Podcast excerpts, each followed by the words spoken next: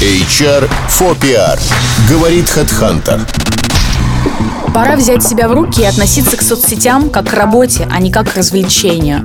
Партнеры, коллеги и хантеры разглядывают странички в соцсетях и делают выводы о том, насколько вы уверены в себе, насколько вы эмоционально устойчивы, может быть, вы критичны к себе или к другим.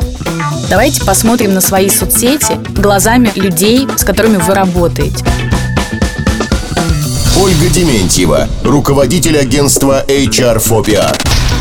Дело в том, что бордовое платье с глубоким декольте и томная поза – это не совсем то, что хотят видеть работодатели в начальнике управления по маркетингу или по коммуникациям. Давайте разберем самые частые ошибки соискателей в соцсетях. Итак, странная аватарка, Представьте, что эту фотографию вы используете для сайта компании. Не подходит? Значит, она не должна быть у вас в соцсети.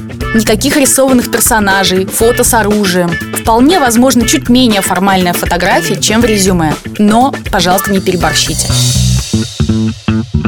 Много личных фотографий, которые не должны видеть клиенты и работодатели.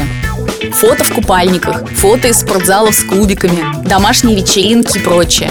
Просто забудьте об этом и смотрите дома в темной комнате за плотными занавесками. Много записей на одну и ту же тему, не связанную с работой. Например, много постов про ребенка или про бег и спорт.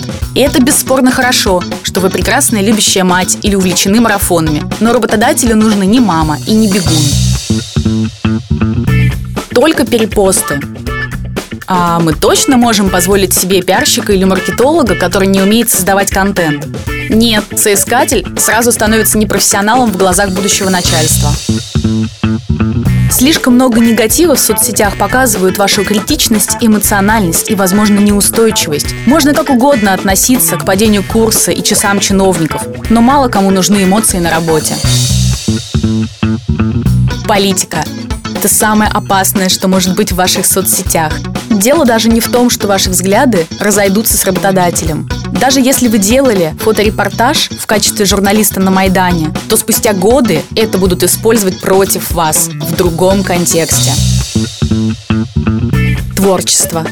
Талантливый человек талантлив во всем, но оно бывает разным и не всем понятным. Подумайте, стали бы вы на интервью читать свои стихи?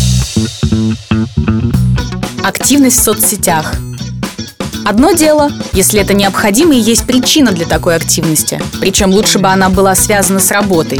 Другое дело, если ваш руководитель каждый день в ленте видит, чем вы занимаетесь и о чем думаете. Вы правда этого хотите? Если вы работаете в области коммуникации и пиара и не пользуетесь при этом страничками на Фейсбуке, ВКонтакте и Инстаграме, работодатель может подумать, что вы не знаете, как использовать эти соцсети и не владеете инструментами. Конечно, я немного драматизирую. Вы можете использовать собственные правила поведения в соцсетях, но всегда помните, что за вами пристально наблюдают.